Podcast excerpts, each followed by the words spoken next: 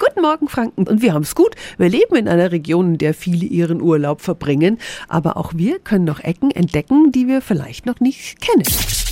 365 Dinge, die Sie in Franken erleben müssen.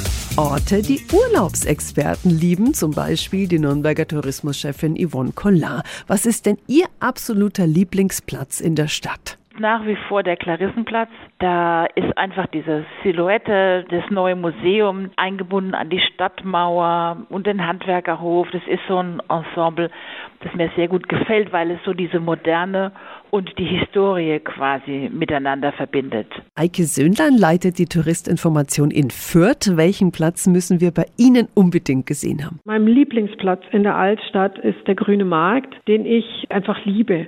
Vor allem nachts, wenn er beleuchtet ist, ist das für mich wie Disney World ein bisschen, weil man denkt, das ist doch nicht wirklich wahr. Und weil er einfach von der Szenerie der alten Häuser und der Kirche und diesem Brunnen da was ganz Faszinierendes für mich ist. Und wo ist Christian Frank gern? Er ist der Geschäftsführer des Erlanger Tourismus- und Marketingvereins. Da muss ich ein bisschen aus der Innenstadt hinausgehen und zwar Richtung Ratsberg. Am Rundblick nennt sich das genau.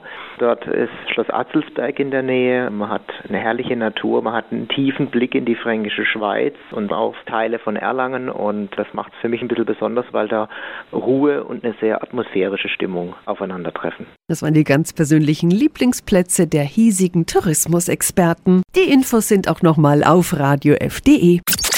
365 Dinge, die Sie in Franken erleben müssen. Täglich neu in Guten Morgen Franken um 10 nach 6 und um 10 nach 8.